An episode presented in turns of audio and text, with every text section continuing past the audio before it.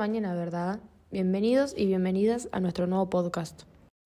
Buen día. Sí, la mañana está re linda, aunque más a la tarde va a refrescar y por ahí el fin de semana va a llover.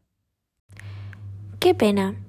Pero el lado positivo es que van a volver a escuchar nuestros podcasts de nuevo.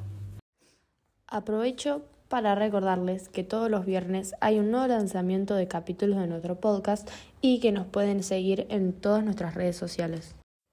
Les voy a dar un spoiler, pero ¿están de acuerdo, chicas? Por mí, sí. Por mí está bien, pero tené cuidado con lo que vayas a contar. es cierto, porque tenemos varias sorpresas guardadas. Bueno, bueno, tranquilas. Lo que les quiero decir es que vamos a abrir una nueva sección en nuestro podcast, donde a partir de este episodio vamos a volver al pasado.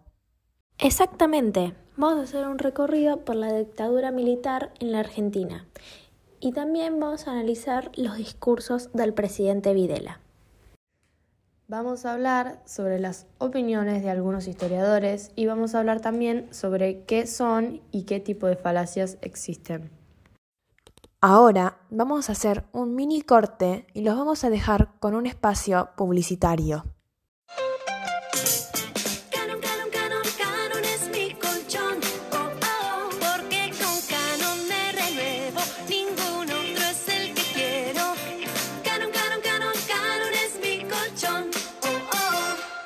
Primero vamos a refrescar algunos conceptos importantes que hay que tener en cuenta para hablar de la dictadura militar también llamada Proceso de Reorganización Nacional. Argentina está bajo el régimen militar que comenzó en el año 1976 y se dio por terminado el 10 de diciembre de 1983 con la asunción de Ricardo Alfonsín al frente de un gobierno democrático elegido en las elecciones del 30 de octubre de ese mismo año.